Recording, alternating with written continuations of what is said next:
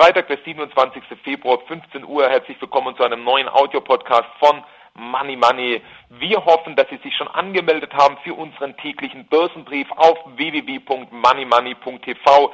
Denn dann haben Sie dieses Desaster, was Sie jetzt aktuell an den Börsen erleben, auf jeden Fall nicht negativ in Ihrem Depot mitgemacht. Ganz im Gegenteil, wir haben Ihnen ja die letzten Wochen und Monate immer wieder einen DAX-Short, einen ETF auf fallenden DAX empfohlen. Inzwischen haben Sie damit über 20% Kursgewinn erzielt. Unser Musterdepot seit Jahresanfang inzwischen über 50 Prozent im Gewinn und es wird noch weiter nach oben gehen. Wir sind hier sehr, sehr optimistisch. Also da wird einiges noch auf uns zukommen in der nächsten Zeit und da sind wir auch, wie gesagt, sehr optimistisch, dass wir hier noch höhere Kurse sehen werden. Bei den fallenden Kursen insgesamt, bei wer auf steigende Kurse setzt, macht weiterhin im Moment einen Fehler. Melden Sie sich jetzt an für unseren täglichen E-Mail-Börsenbrief denn es lohnt sich. Morgen am Samstag um 11.30 Uhr können Sie wieder auf unserer Homepage www.moneymoney.tv die aktuelle Sendung von Money Money selbstverständlich kostenlos anschauen. Wenn Sie Abonnent von unserem E-Mail-Börsenbrief sind, dann haben Sie die Möglichkeit, diese Sendung immer schon am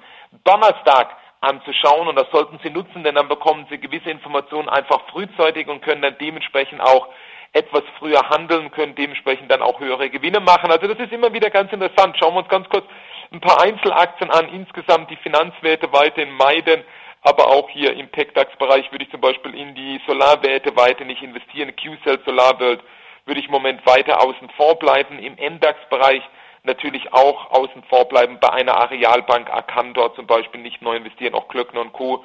würde ich nicht neu investieren. SGL Carbon, TUI, das sind alles solche Werte, wo ich im Moment keine Neuengagements eingehen würde. Elring Klinger wäre ich vorsichtig. Unter 7 Euro kann man wieder neu einsteigen.